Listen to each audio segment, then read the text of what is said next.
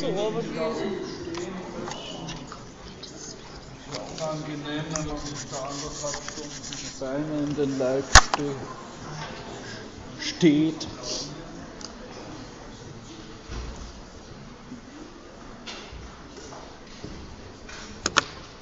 Ja, die Folien finden Sie immer einige Tage nach der Veranstaltung im Netz auf meiner Homepage. Ob ich es heute schaffe, sie reinzustellen, weiß ich noch nicht. Ähm, kann sein, dass sich das Ganze jetzt um eine Woche verzögert. Ich muss jedenfalls was nachtragen. Äh, bei der Literatur habe ich äh, irrtümlich noch den Röth, ne, den ersten Band seiner Wege des Denkens, äh, Folgestunde genannt. Äh, also ich empfehle diesen Band von Kurt Flasch, Mittelalter aus der Geschichte der Philosophie in Text und Darstellung, ist einer der besten Bände dieser Reihe bei Reklam und unverändert Heinzmann, Philosophie des Mittelalters, für diejenigen, die sich da noch etwas vertiefen wollen. Und die verpflichtende Lektüre nochmals sind die Bekenntnisse des Augustinus. So, aber Sie finden das alles ja im, im äh,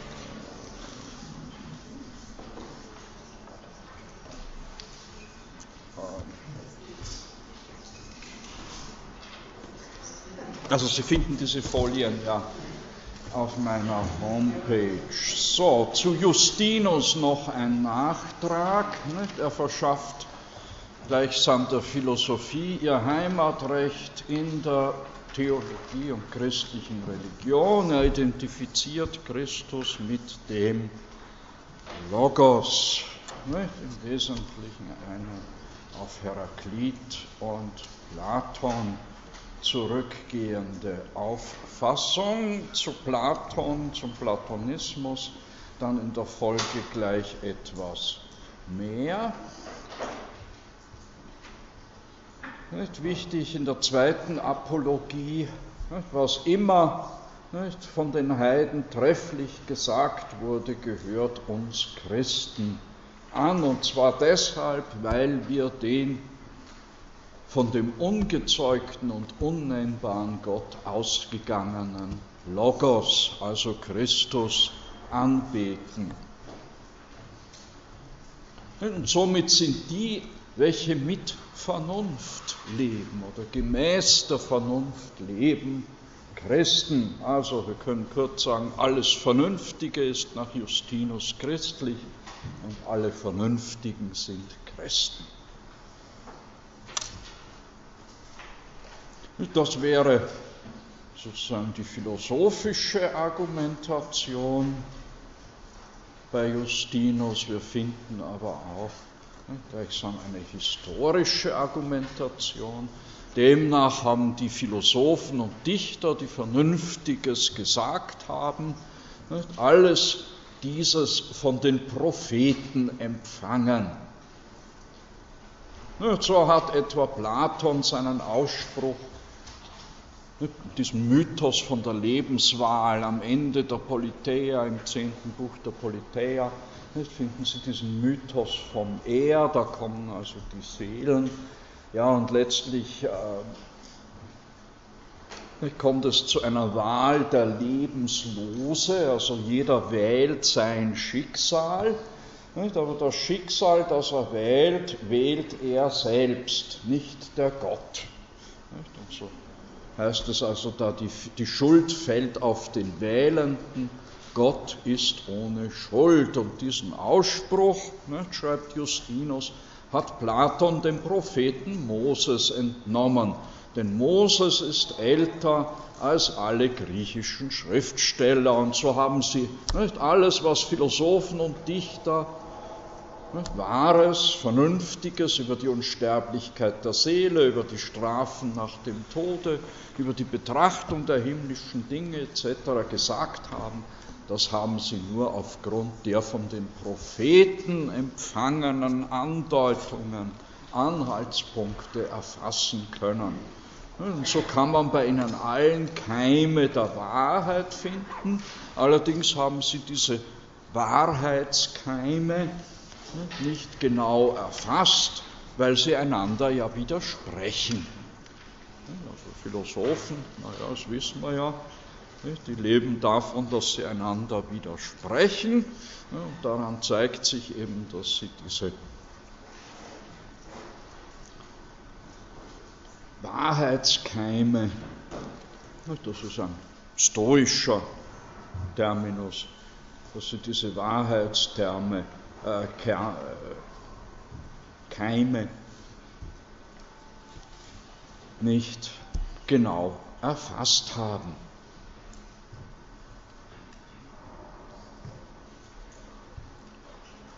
Und ähnlich dann auch in Kapitel 59 der ersten Apologie. Nun, neben Justinus ist zu nennen Athenagoras von Athen, der hat es allerdings nur zu einem Heiligen der griechisch-orthodoxen Kirche gebracht. Das ist nicht auch Heiliger der römisch-katholischen Kirche. Athenagoras von Athen in seiner Apologie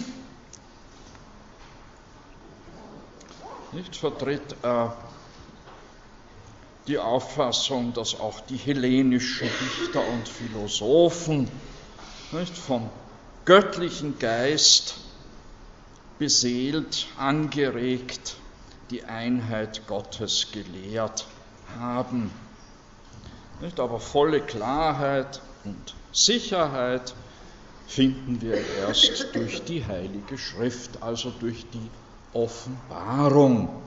So schreibt er etwa hier in Kapitel 7 seiner Apologie, fast alle, die auf die Weltprinzipien zu sprechen kommen, sind selbst gegen ihren Willen dahingehend einig, dass Gott nur einer ist und sie dürfen, und sie, ne, sie aber dürfen über die Gottheit ungehindert reden und schreiben, was sie wollen. Wenn wir Christen aber behaupten, dass der Ordner dieses Alls der eine Gott ist, so steht uns unbegreiflicherweise ein Gesetz entgegen, obwohl wir das von uns erkannte und richtig geglaubte, nämlich die Einheit Gottes mit sicheren Anzeichen und Gründen darzutun vermögen. Die Dichter und Philosophen äußern darüber nur Vermutungen.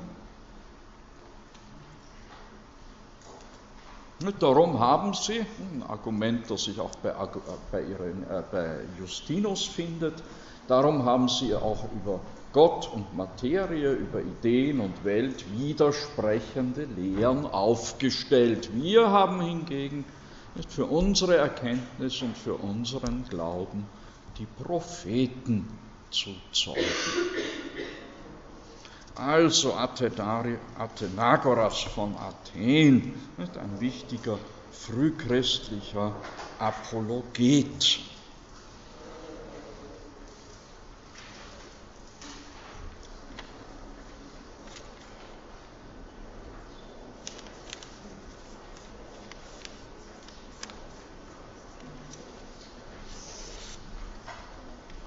Wichtiger frühchristlicher Apologet und damit komme ich zu den Folien des heutigen Tages. So, von Beginn an, ja, schön. Also unser Zeittäfelchen zur patristischen Philosophie.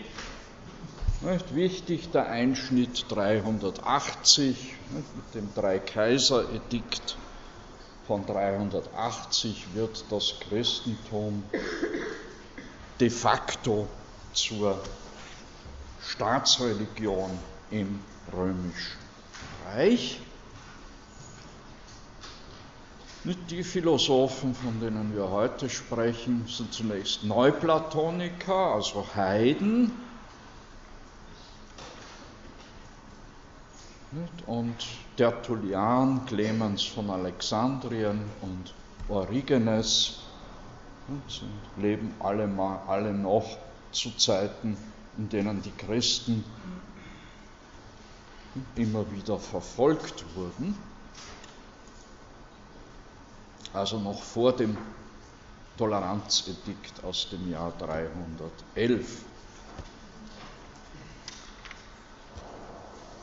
nochmals, wir müssen uns vor Augen halten, die Gesamtcharakteristik dieser Epoche. Man kann die ganze hellenistisch-römische Philosophie oder die Zeit eben des Hellenismus und der Spätantike im Wesentlichen in drei Epochen einteilen. Wobei die dritte Epoche ist dann schon die Zeit sowohl der Patristik wie auf heidnischer Seite eben des Neuplatonismus. Wichtig zunächst die Epoche etwa von Mitte des ersten vorchristlichen bis zur Mitte des dritten nachchristlichen Jahrhunderts. Eklektizismus und Orthodoxie, gelehrte Beschäftigung mit den Werken der Schulgründer und religiöser Mystizismus stehen hier nebeneinander, neben dem Eklektizismus, also dem ne, Zusammensammeln verschiedener philosophischer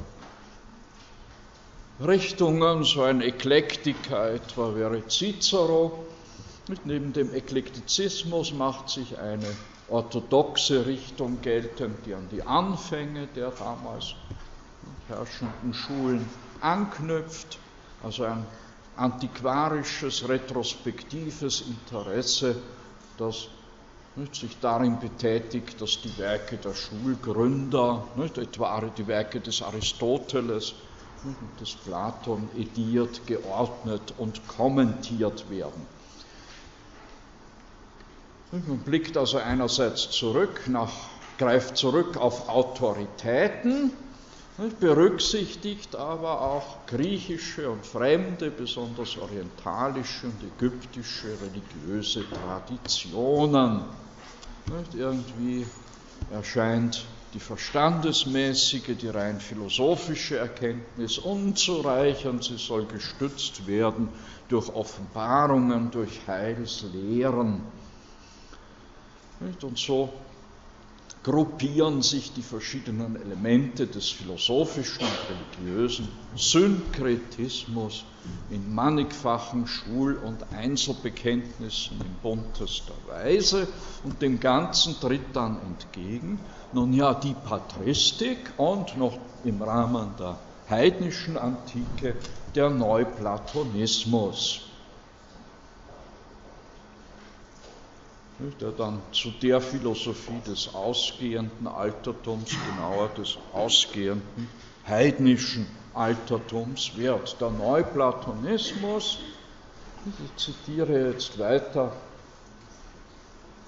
Karl Brechter, der Neuplatonismus, der auf stärkste die Transzendenz der Gottheit betont er sucht damit eine monistische, auf Pant, dynamischen Pantheismus begründete Weltanschauung zu vereinigen.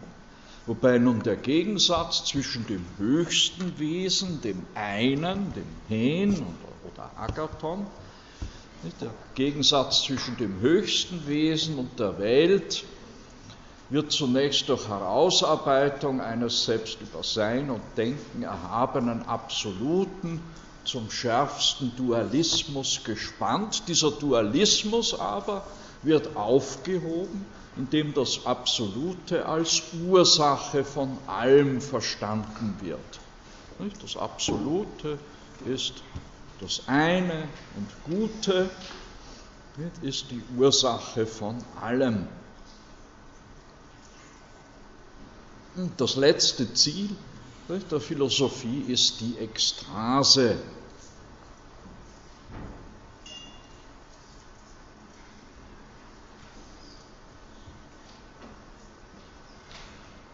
Ein unermittelbares Erfassen der Gottheit und damit der religiöse Drang oder das Erlösungsbedürfnis jedenfalls zeitweilig gestillt. Porphyr, der Schüler des Plotin, nicht, sagt ja in den, wie viel? Ein paar Jahre war er der Sekretär des Plotin, des eigentlichen Schulgründers des bedeutendsten Philosophen des Plotin, äh, des Neuplatonismus und in diesen Jahren nicht, wurde dem Plotin die Ekstasis, dieses quasi göttliche Außer sich Sein, nur ganze sechsmal zuteil. Also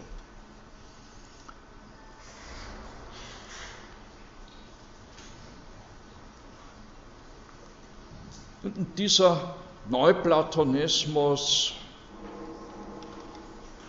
dieses fromme Heidentum findet sich nun bald im Kampf mit dem Christentum. Nicht Porphyr hat 15 Bücher gegen die Christen verfasst.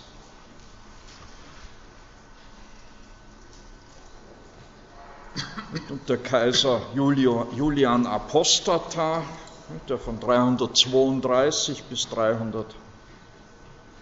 363 lebt und der also versucht hat, sozusagen das Rad der Geschichte zurückzudrehen und nochmal versucht hat, das Heidentum zu der bestimmenden Religion im römischen Reich zu erheben, der also versuchte, das Christentum zurückzudrängen. Dieser Julian Apostata hat sich im Speziellen berufen und orientiert an der Lehre des neuplatonischen Philosophen Jan Blich.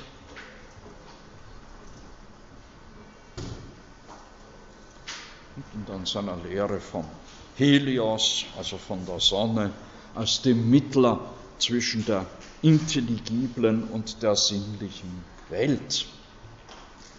Nun, in vielem hat aber nun der Neuplatonismus als philosophischer Monotheismus, als philosophischer Monotheismus dem Christentum vorgearbeitet, vor allem in der Lehre von den drei ursprünglichen Hypostasen, ist die Trinitätslehre vorweggenommen.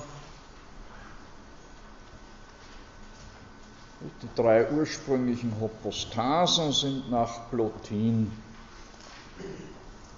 das eine oder Gute, der Nus und die Seele, die Psyche.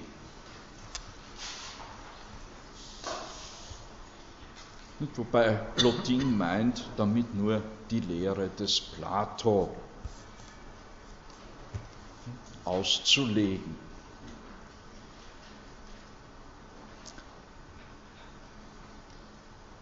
Plotin selbst steht schon unter Neuplatonismus, nicht, indem er die ganze Welt als nun ja, Schöpfung wäre der falsche Ausdruck. Die ganze Welt ist vielmehr Manifestation des einen, nicht? aber in Abstufungen, eine Manifestation des einen, des überseienden Guten. Und insofern wenden sich die Neuplatoniker und wendet sich schon speziell Plotin gegen die Gnostiker. Darunter versteht er die, welche sagen, der Weltbildner sei schlecht und die Welt sei schlecht. Also die Welt ist von einem bösen Dämon geschaffen oder gebildet, sagen diese Gnostiker. Dagegen wendet Plotin ein, es liegt doch ein Widerspruch darin, dass sie ihre eigenen Seelen unsterblich und göttlich nennen, und zwar nicht, selbst die Seelen der schlechtesten Menschen, vom ganzen Himmel dagegen und den Gestirnen an ihm behaupten sie, sie hätten keinen Teil an der unsterblichen Seele, obwohl sie sehen, dass die Dinge dort, also am Himmel, wohlgestaltet und wohlgeordnet sind. Und dazu tadeln sie die Unordnung hier auf Erden, nicht, als ob die unsterbliche Seele absichtlich den schlechteren Ort gewählt und es vorgezogen hätte, der sterblichen Seele den besseren einzuräumen. Und darum sagen sie, indem sie diese Weltschöpfung oder diese Welt, in der diese Erde nicht achten, darum sagen sie, es gäbe für sie eine neue Erde, eine neue Erde, in die sie von hier aus gelangen würden und dies sei der Begriff der Welt, das sei die eigentlich wirkliche Welt. Was macht es aber für einen Sinn, in das Vorbild der Welt zu gelangen, die sie hassen? Das erfasst dann als Platoniker diese bessere Welt, von der die Gnostiker durch Erkenntnis, durch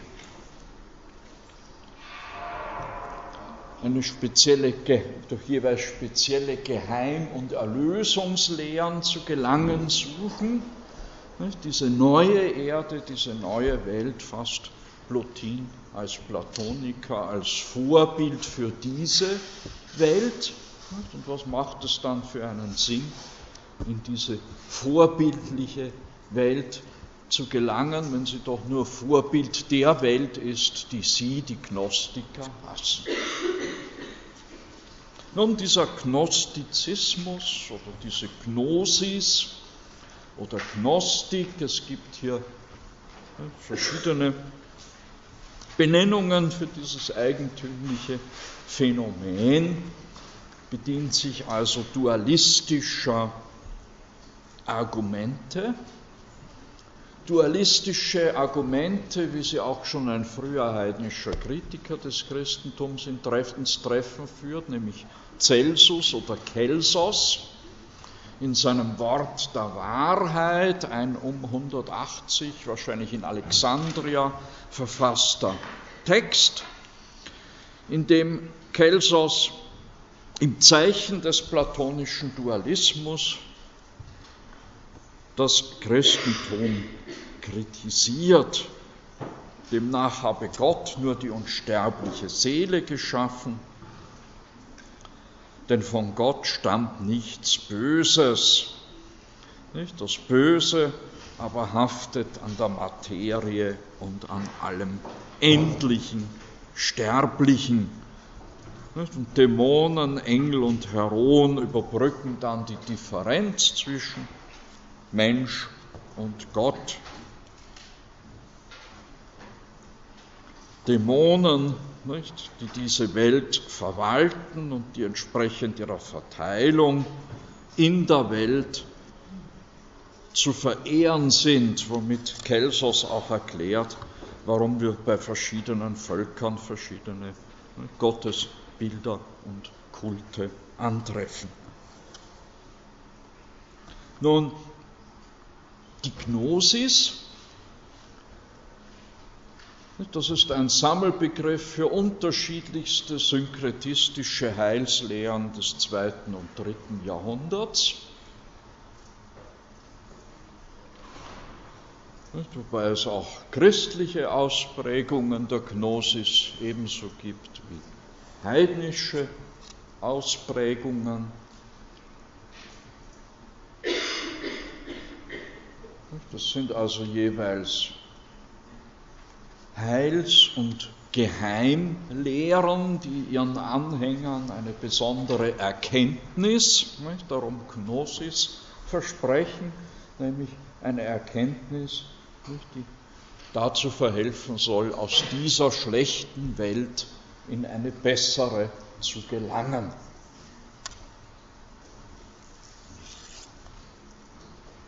Es handelt sich hier also um ein äußerst vielschichtiges und vielgestaltiges religiöses Phänomen, nicht eine synkretistische Vermengung philosophischer, teils platonischer, teils pythagoreischer, teils stoizistischer, mit Elemente, mit christlichen Elementen und auch mit nicht christlichen Elementen nicht, orientalische Mysterienkulte und etwa auch die persische Lichtreligion. In diesem Zusammenhang steht dann auch der Manichäismus von Mani begründet, der den, diese persische Lichtreligion, den Zoroastrismus, mit seinem scharfen, dem scharfen Dualismus von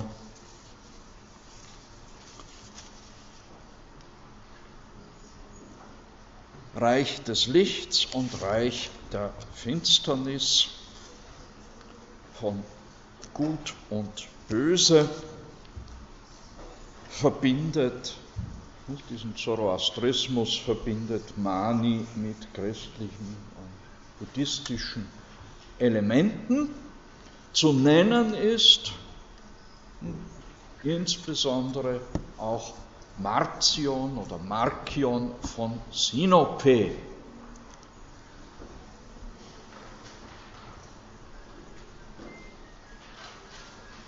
Markion von Sinope, der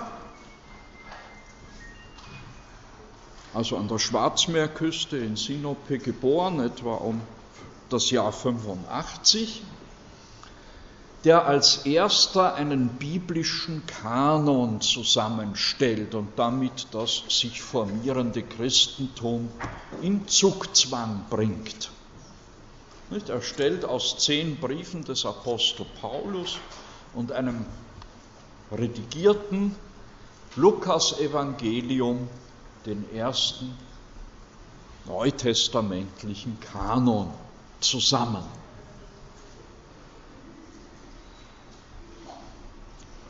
Und er lehrt einen Dualismus von jüdischem Schöpfergott und dem Gott des Neuen Testamentes, der sich in Jesus offenbart.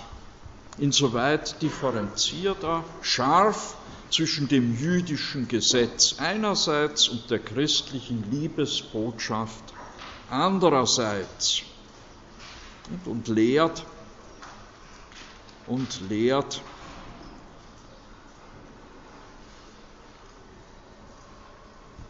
was seiner Glaubensgemeinschaft dann wohl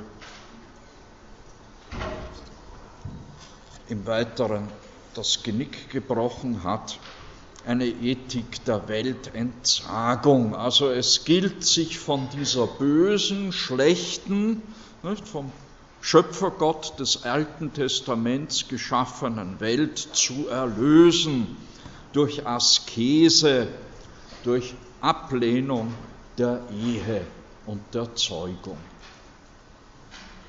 Also eine Ethik der Weltverneinung.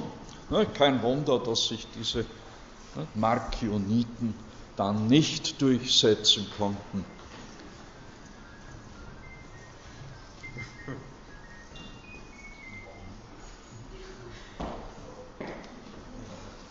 Aber das Erbe, das Markion der sich formierenden Kirche hinterlassen hat, war ein neutestamentlicher Kanon. Durch Markion war die Kirche herausgefordert, nun ihrerseits einen Kanon, eine Zusammenstellung, an die man sich als Richtschnur halten kann, herauszubilden, also zu formulieren, was denn nun die maßgeblichen Offenbarungsschriften des Christentums sind. Eine scharfe Kritik an Markion finden wir in der ersten Apologie des Justinus an zwei Stellen. Kapitel 26 und in Kapitel 58 und da schreibt er auch den Markion aus Pontus, also vom Schwarzen Meer, schoben die bösen Dämonen vor. Also er war ein Werkzeug der Dämonen, schreibt dieser Apologet, der heilige Justinus. Nicht? Er lehrt auch jetzt noch, Gott, den Schöpfer aller himmlischen und irdischen Dingen, Dinge und seinen Sohn, den von dem Propheten vorhergekündeten Christus, zu leugnen. Er, der Markion, verkündet einen anderen Gott neben dem Schöpfer des Alls und ebenso einen anderen Sohn, indem er eben lehrt, der Gott des Alten Testamentes ist der Schöpfer dieser schlechten Welt, dagegen offenbart sich in Jesus der liebende Gott des Neuen Testaments. Ihm, schreibt Justinus, Zeitgenosse des Marcion, ihm haben viele Glauben geschenkt, als ob er im Alleinbesitz der Wahrheit sei. Und sie spotten unser, obschon sie keinen Beweis haben für das, was sie sagen, ne, sondern sie wurden eben eine Beute der gottlosen Lehren und Dämonen. Also, der schimpft gewaltig über den Markion, wie es sich für einen Apologeten und zugleich Bekämpfer von Häretikern gehört. Und der Mann, dem wir eine ganz ausgedehnte Polemik gegen die Heretiker verdanken, ist Irenäus. Irenäus etwa um 135 in Smyrna geboren. Bei uns heißt er Irenäus von Lyon, er ist nämlich 202 als Bischof in Lugdunum, also im heutigen Lyon, gestorben. Also ein in Smyrna, heutigen Izmir geborene, geborener Grieche, der als Bischof von Lyon stirbt. Da haben Sie ein Fantasiebild dieses heiligen Irenée de Lyon. Ja, und in, seiner, in der Vorrede zu seiner fünfbändigen Schrift, deren lateinische Übersetzung den Titel trägt Adversus Hereses, also gegen die Heretiker, vom griechischen Original haben sich nur Teile erhalten, die Schrift wurde aber wohl noch zu seinen Lebzeiten ins Lateinische übersetzt und so haben sich alle fünf Bücher nicht erhalten und das ist eine Maß oder die maßgebliche Quelle noch immer für unsere Kenntnis der sogenannten Gnosis.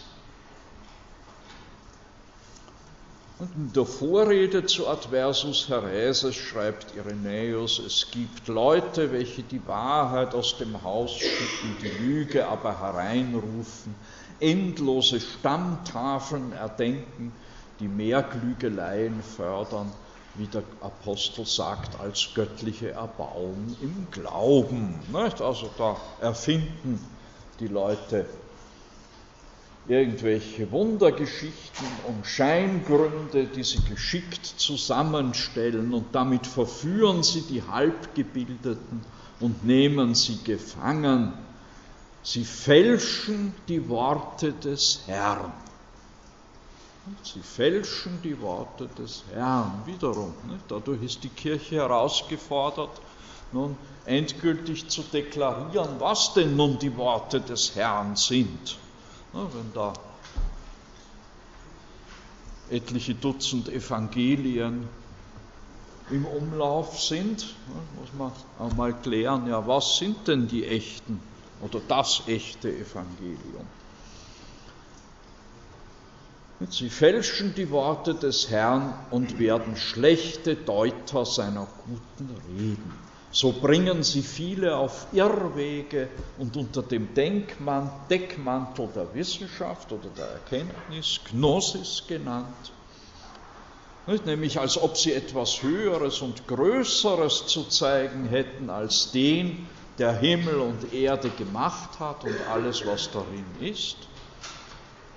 Nicht? Unter dem Deckmantel also einer besonderen Erkenntnis, die nur den Auserwählten nicht, eben den jeweiligen Anhängern einer dieser gnostischen Bewegungen zuteil wird, unter dem Denkma, Denkma, Deckmantel, also einer besonderen Erkenntnis, lenken sie viele ab von dem Urheber der Ordnung und der Schönheit, des Weltalls. Und so verleiten sie viele, sodass sie die Lüge von der Wahrheit nicht mehr zu unterscheiden vermögen.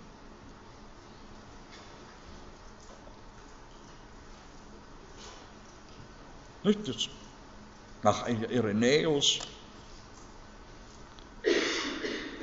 ist der Grundirrtum, der gotteslästerliche Grundirrtum der Gnosis die Unterscheidung zwischen einem höchsten Gott und dem Weltschöpfer. Also die Annahme, sowie die Annahme, dass es spezielle Lehren, sowas wie eine Geheimlehre Jesu gäbe, eine Geheimlehre, die dann in den verschiedenen gnostischen Kirchen und Sekten tradiert werde. Diese Annahme ist falsch. Die wahre Gnosis, die wahre Erkenntnis, sagt Irenäus, ist die von der Kirche überlieferte apostolische Lehre. Wobei Irenäus in diesem Zusammenhang erinnert an die Schranken der menschlichen Erkenntnis. Es sei, sagt er, besser nichts zu wissen, an Gott zu glauben und in seiner Liebe zu verharren, als durch spitzfindige Untersuchungen in Gottlosigkeit zu verfallen. Was wir von Gott wissen, wissen wir durch seine Offenbarung. Ohne Gott kann Gott nicht erkannt werden. Allerdings, und hier zitiert er schon von mir erwähnten beiden Stellen aus dem Römerbrief Kapitel 1 und Kapitel 2. Gott offenbart sich als Weltschöpfer in seinem Werk, in der Welt. Daraus haben ihn auch schon die Besseren unter den Heiden erkannt. Zudem hat Gott den Menschen das natürliche Sittengesetz ins Herz gelegt. Erinnern Sie sich an die beiden Stellen im Römerbrief.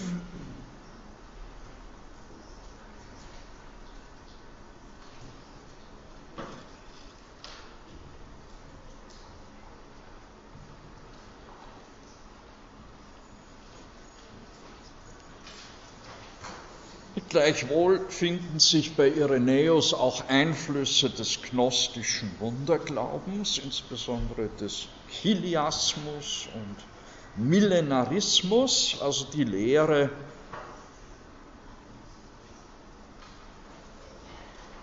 von einer Endzeit der Geschichte. Das hat auch Eingang gefunden in den christlichen Kanon, in der Apokalypse des Johannes, solche Lehren. Kirche, Ost- und Westkirche haben ja lange darum gerungen, ob man denn auch diese Apokalypse in den Kanon aufnehmen soll oder nicht.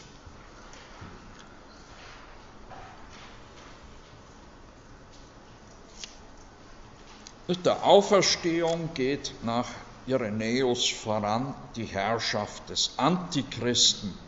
Der menschgewordene Satan regiert demnach dreieinhalb Jahre. Er wird dann von Christus gestürzt, der tausend Jahre unter den auferstandenen Gerechten herrscht. Also tausendjährige Herrschaft Christi. Darauf folgt dann im Reich des Vaters die ewige Seligkeit beziehungsweise die ewige Strafe für die zum Gericht wiedererweckten Ungerechten. Also der heilige Irenäus von Smyrna bzw. von Lyon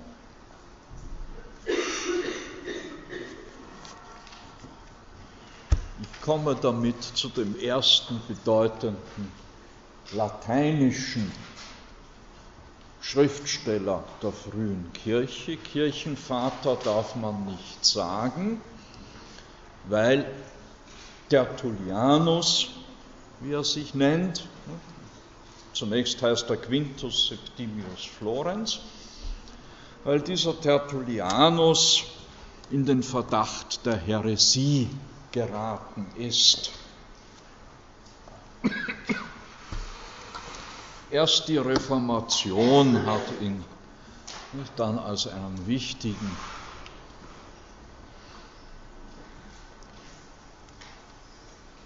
Schriftsteller, christlichen Schriftsteller wieder entdeckt, wiewohl er gerade nicht, dieser Tertullianus, dieser erste lateinische, wichtige äh, lateinische Schriftsteller des Christentums, der überhaupt erst die Terminologie für die lateinische Theologie geschaffen hat, obwohl dieser Tertullianus ein, äh, dem katholischen Glaubensverständnis äh, die Waffen geschmiedet hat. Er ist also ein Punier?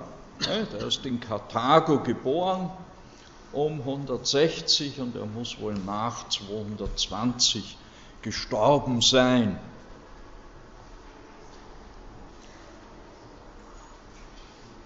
Diese Punier waren als streitlustige Leute bekannt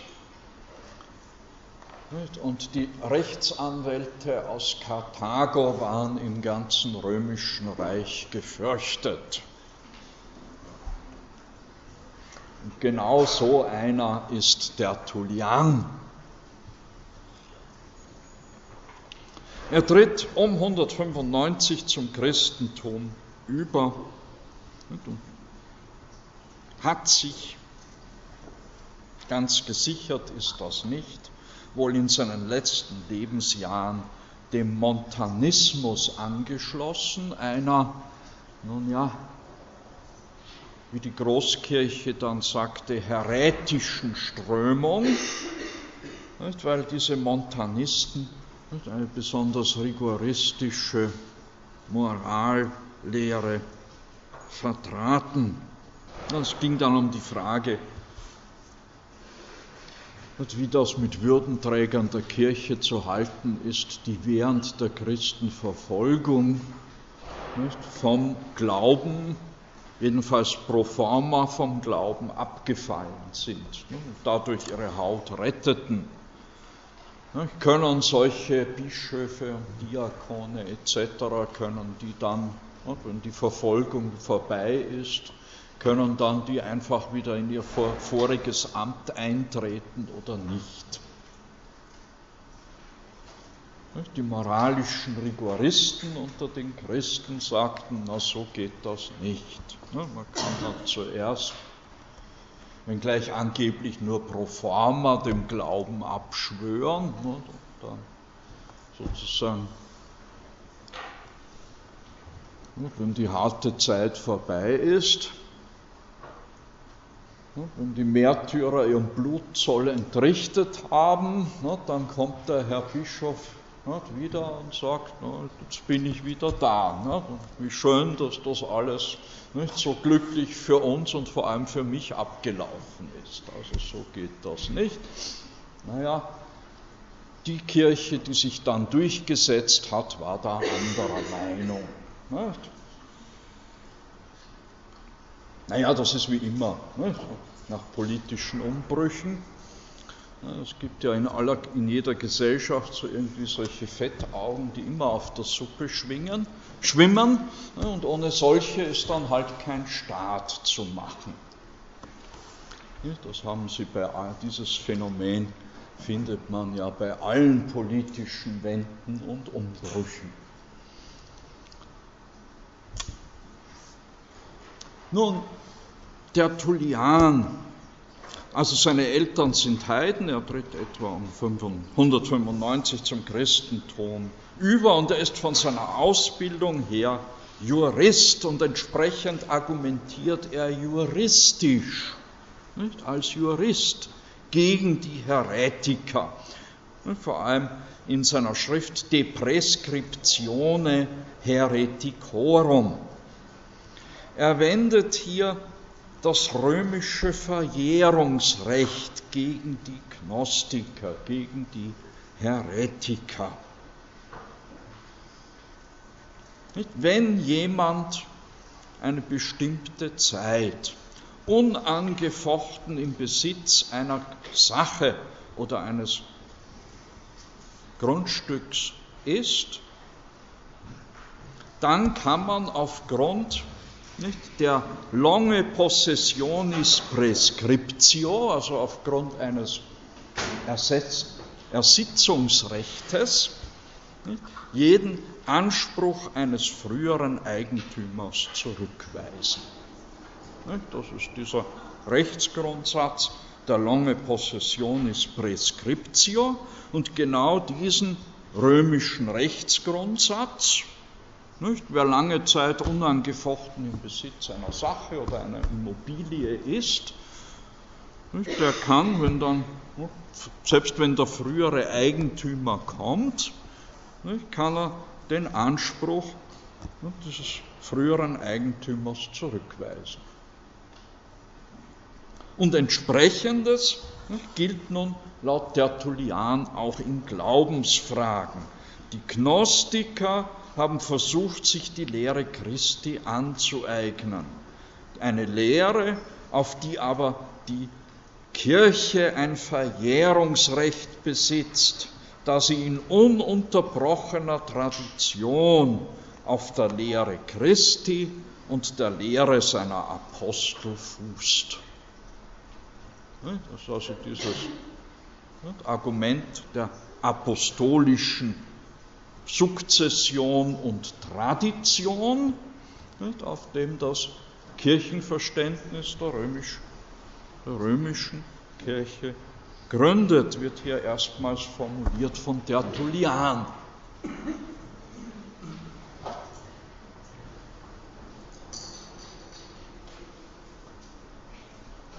Dem Einzelnen steht es daher nicht frei, nach persönlicher Überlegung oder persönlicher Überzeugung sich bestimmte christliche Lehren anzueignen oder sie auch zu verwerfen.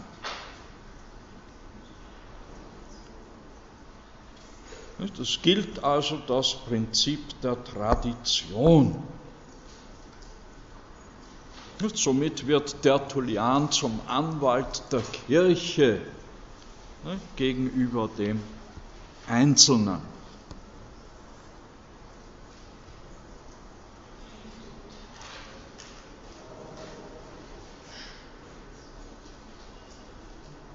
Wobei er anknüpfen kann, ja,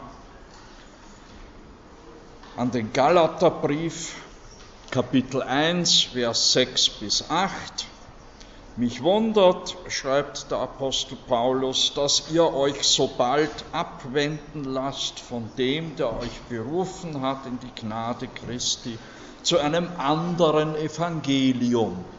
Also schon zu Zeiten des Apostel Paulus sind verschiedene Evangelien im Umlauf, obwohl es doch kein anderes gibt nur dass etliche da sind, die euch verwirren und wollen das Evangelium Christi verkehren. Aber auch wenn wir oder ein Engel vom Himmel euch ein anderes Evangelium predigen würde, als wir euch gepredigt haben, der sei verflucht. Und Apostel Paulus, Galaterbrief 1, Vers 6 bis 8. Nun, und die Philosophie ne, schmiedet diesen Heretikern, ne, den Gnostikern, ihre Waffen. Die Philosophie ist nach Tertullian eine voreilige Erklärerin der Natur und der göttlichen Ratschlüsse. Und die Heresien empfangen durch die Philosophie ihre Ausrüstung, also ihre Waffen. Von ihr, nicht, von der Philosophie stammen die Äonen und weiß Gott, verschiedene Weltzeitalter und weiß Gott, welche unzählige Gestaltungen, sowie die Dreiteilung des Menschen bei Valentinus, das war einer der bedeutendsten Gnostiker, der war nämlich Platoniker gewesen.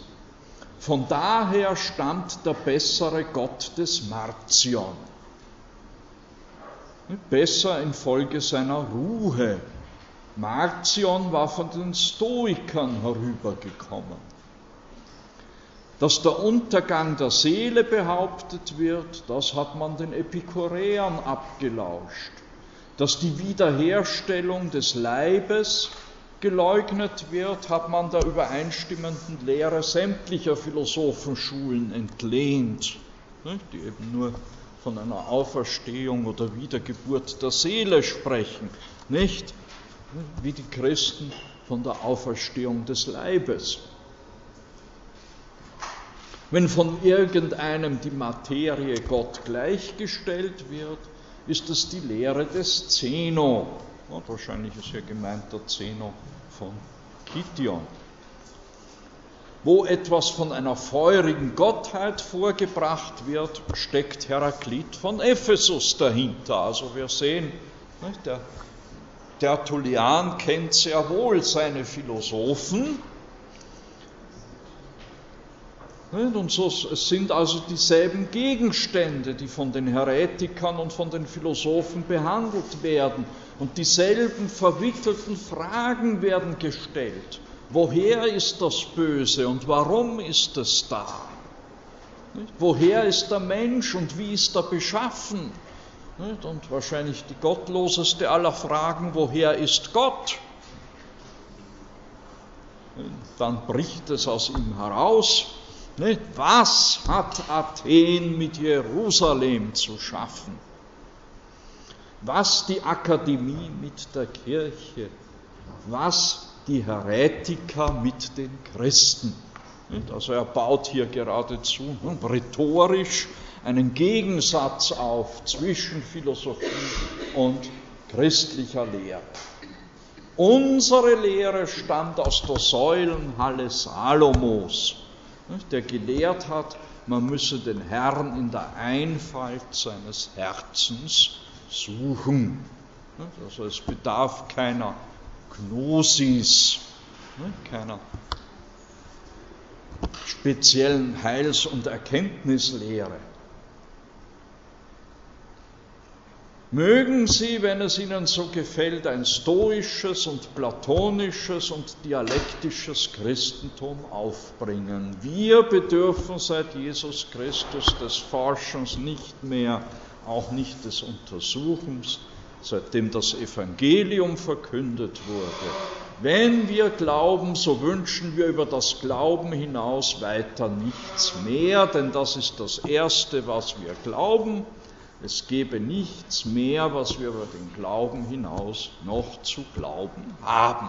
Also eine geradezu Formulierung des Sola Fides Prinzips.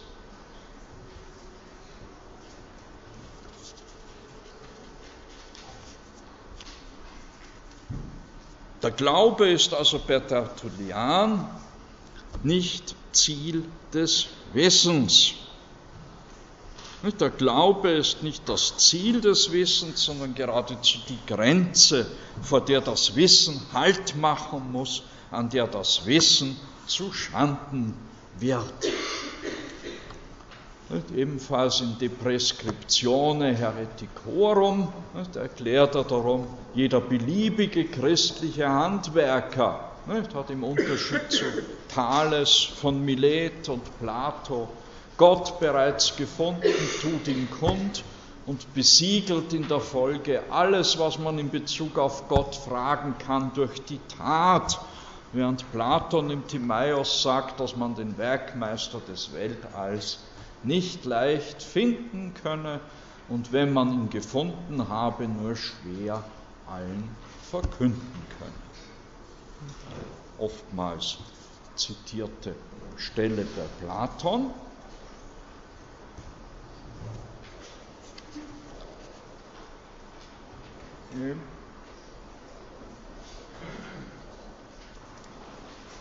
Die Philosophie gilt also dem Tertullian als dreiste Auslegung des göttlichen Wesens und der göttlichen Ratschlüsse.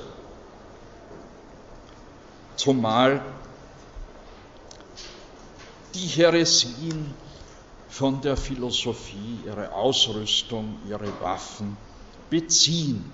Trotz, trotz dieser Ablehnung der Philosophie Trotz dieser Ablehnung der Philosophie ist das Denken des Tertullian aber doch zutiefst von der Philosophie bestimmt und hier insbesondere vom spiritualistischen Materialismus der Stoa. Die Stoa, für die alles Geistige körperlich und alles Körperliche geistig ist. Nicht? Vom Logos durchdrungen ist. Der stoizistische Materialismus, der ebenso ein Spiritualismus ist, dieser stoizistische Materialismus und Spiritualismus, kommt in der Seelenlehre des Tertullian zum Ausdruck.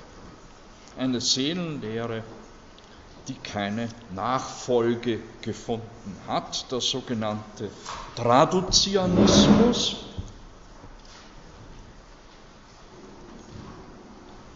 Der Traduzianismus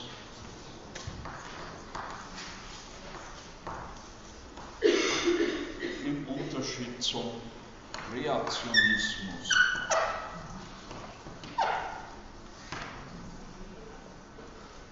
Der Traduzianismus von lateinisch tradux, Ableger, der Ableger einer Pflanze, ist ein Tradux. Das ist die Lehre, wonach die Seele des Vaters durch den Samen auf das Kind übertragen wird und sich dann eben wie ein Ableger, wie ein Tradux entwickelt. So ist jede Menschenseele ein Zweig an Adams Seele.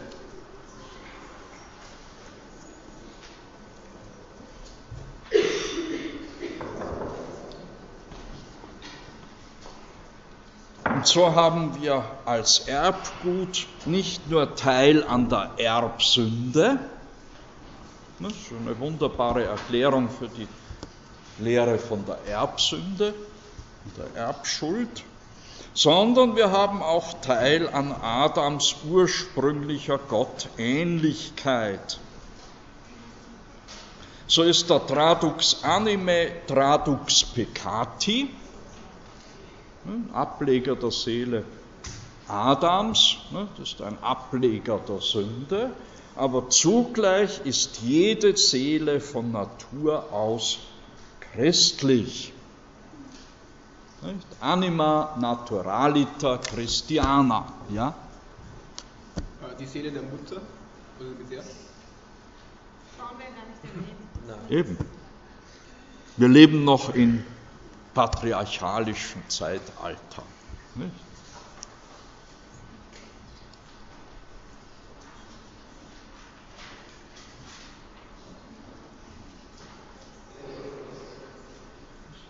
Ja, tut mir leid. Nicht?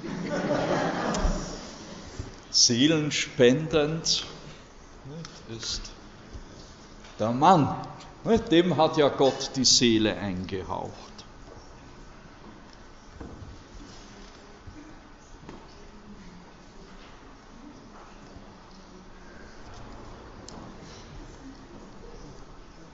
Ja, müssen Sie nur genau lesen, ne? Genesis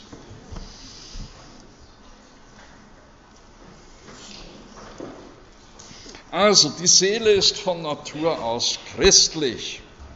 Das heißt das bei Tertullian.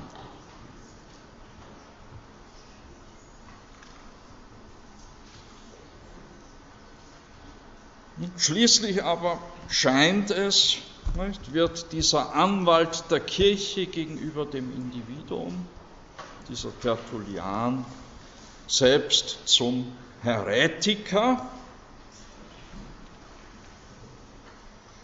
offenbar angezogen durch den ethischen Rigorismus der Montanisten. Eine christliche Bewegung, Kirche, Sekte, nicht in der zweiten Hälfte des zweiten Jahrhunderts in Kleinasien ihren Ausgang genommen hat.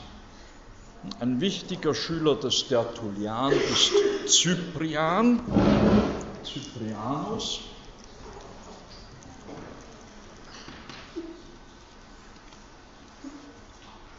Cyprian 210 bis 258. Bei ihm findet sich der schöne Satz extra ecclesiam nulla salus, also außerhalb der Kirche kein Heil.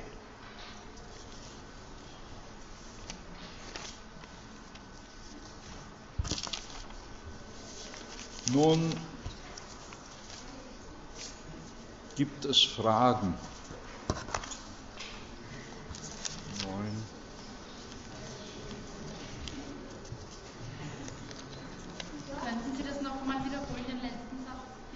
Wie außerhalb der Kirche gibt es kein Heil. Heil. Heil, ja. Die fahren alle in die Hölle, die bösen Heretiker. Nicht?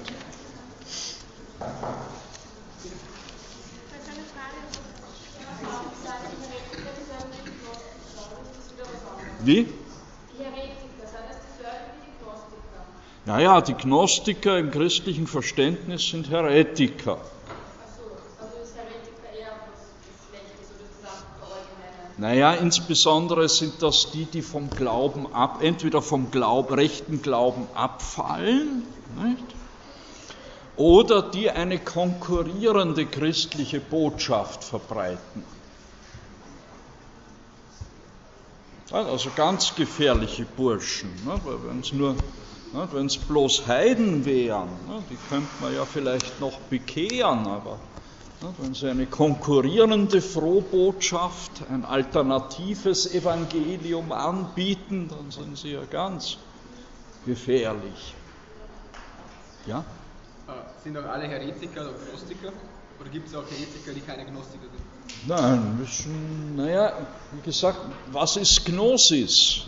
Es gibt ja viele Gelehrte, die überhaupt diesen Begriff schon vermeiden wollen, weil das eben ein ganz vielgestaltiges religionsgeschichtliches Phänomen ist, im, vor allem im zweiten, dritten Jahrhundert, wo verschiedenste christliche wie nicht christliche Heilslehren auf den Plan treten. Ja, und die haben alle ihre Spezialüberlieferungen, zum Teil auch spezielle Evangelien.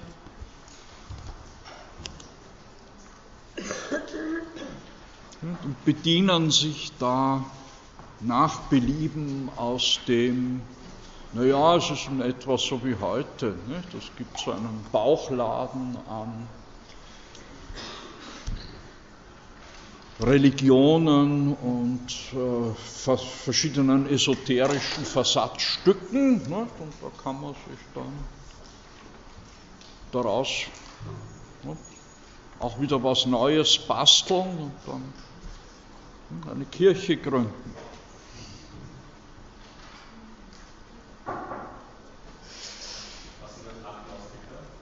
Ein Agnostiker, das ist einer, der nichts glaubt, aber sich nicht einmal darin sicher ist, ob er ja, zu Recht nichts glaubt.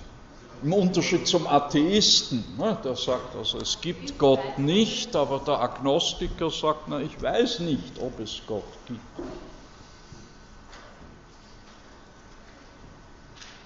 Also ein Unwissender, ne, im Unterschied zum Gnostiker, der hat ja eine spezielle Offenbarung ein spezielles Wissen von Gott und von dem Weg, der zum Heil führt.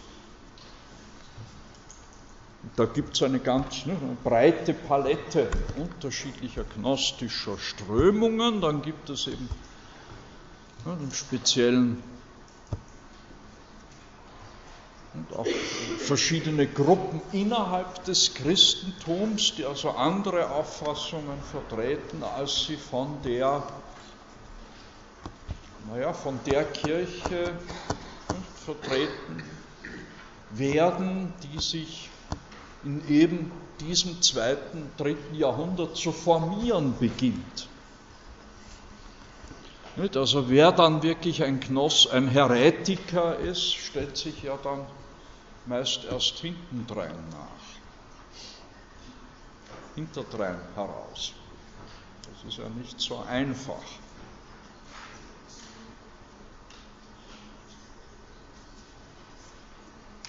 Wir sind ja jetzt noch in der Zeit der Christenverfolgung bis 311, bis zum Toleranzedikt des Galerius.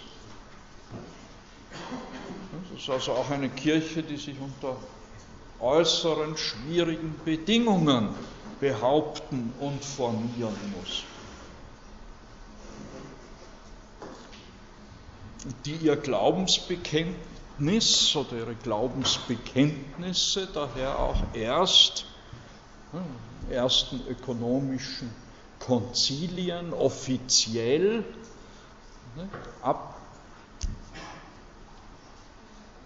dem Anfang, Beginn des vierten Jahrhunderts formulieren kann. Das erste Mal auf dem Konzil in Nikäa, 324.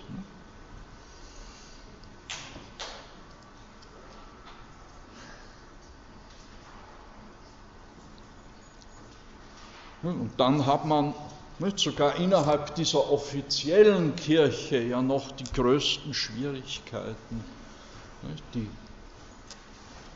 geoffenbarten Wahrheiten des Christentums in einer dogmatisch verbindlichen Weise zu formulieren. Darum bleibt es nicht bei diesem einen Konzil, sondern es folgt noch eine ganze Reihe von Konzilien, in denen es dann vor allem, also jetzt unter philosophischem Aspekt, darum geht, die Lehre von der drei Dreifaltigkeit oder Dreieinigkeit Gottes zu formulieren. In einer für alle Christen ebenso verbindlichen wie annehmbaren Weise, was aber, wie wir wissen, nicht gelingt. Das gelingt schon beim ersten Konzil nicht. Da kommt es schon zur ersten großen Abspaltung.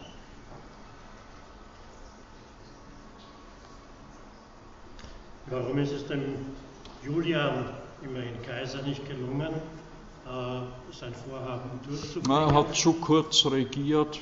Er doch so einer zerstreuten äh, Situation. Äh, naja, das Christentum war schon sehr mächtig zu der Zeit. Gut, und er ist früh, er ist dann auf einem Feldzug gegen die Perser, ist er, glaube ich, am Sumpffieber oder Malaria er dann gestorben. Er wurde ermordet. Nee, ich glaube nicht. Ich glaube, der ist schon eines natürlichen Todes gestorben, aber halt früh. Naja, und ob es ihm wirklich gelungen wäre, das Rad der Geschichte zurückzudrehen, steht zu bezweifeln.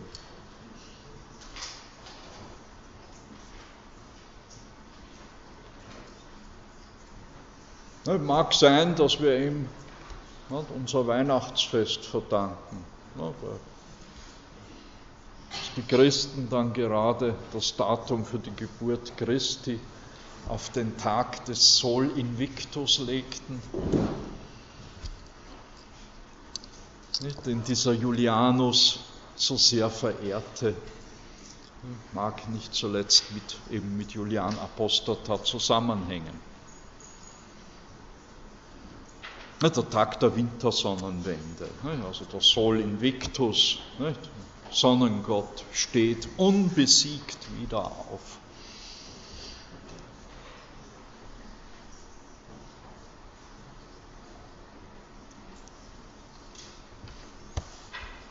Ich krame dein Eier, hier habe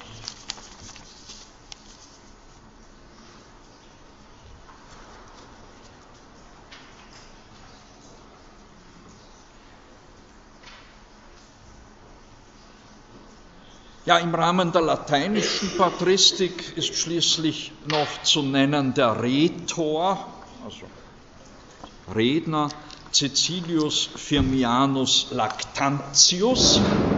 Lactantius.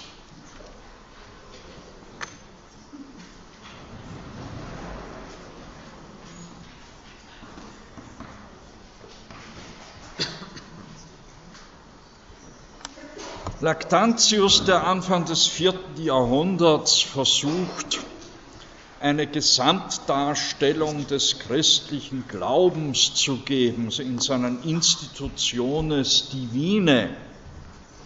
Er knüpft an Tertullian und Cyprian an, vor allem aber knüpft er an an Minutius Felix. Minutius Felix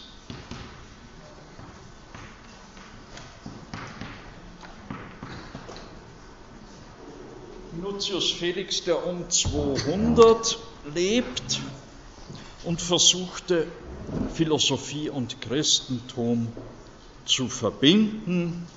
Nach Minutius Felix sind die Christen Philosophen und die Philosophen bereits Christen, also eine ähnliche Argumentation wie bei Justinus. Dementsprechend hob dieser Minutius Felix eben insbesondere die Übereinstimmungen hervor, die Übereinstimmungen zwischen der heidnisch-philosophischen Lehre und der christlichen Lehre.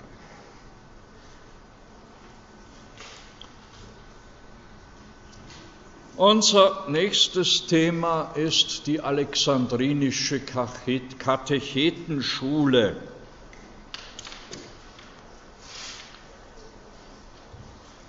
Wir begeben uns damit wieder in den christlichen Osten, des, in den griechischen Osten des Reiches, bleiben aber in Nordafrika. Nicht? Überspitzt kann man sagen, das Christentum, wie wir es kennen, ist eine nordafrikanische Erfindung.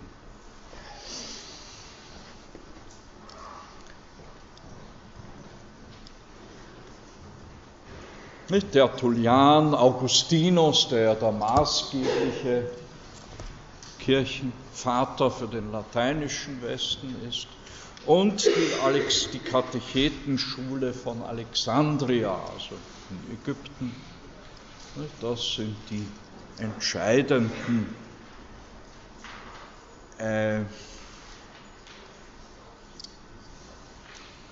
die für die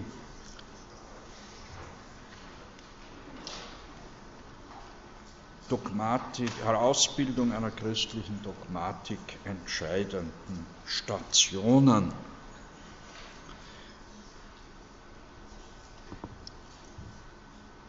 Und Alexandria, der, ja, die größte Stadt im römischen Reich, in der sich Hellenismus, Judentum und nun eben das Christentum treffen und wo eben in besonderer Weise das Christentum dazu herausgefordert ist, seine eigene, sowas wie eine eigene Theologie, eine eigene Lehre von Gott und von der Kirche zu formulieren.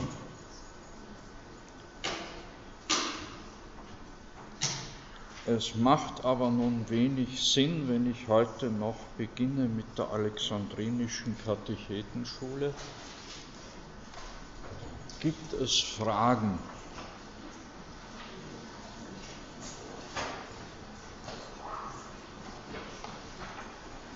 Ja? Wie? Der Minutius Felix um 200. Ja, wenn keine Fragen sind, dann machen wir heute etwas früher Schluss, zumal ich ohnehin auf gepackten Koffern schon sitze.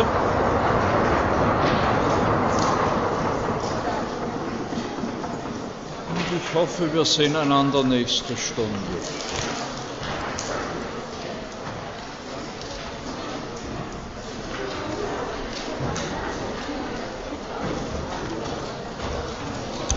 Für alle, die es noch nicht wissen, meine Sprechstunde morgen entfällt, ebenso alle meine Lehrveranstaltungen in dieser Woche.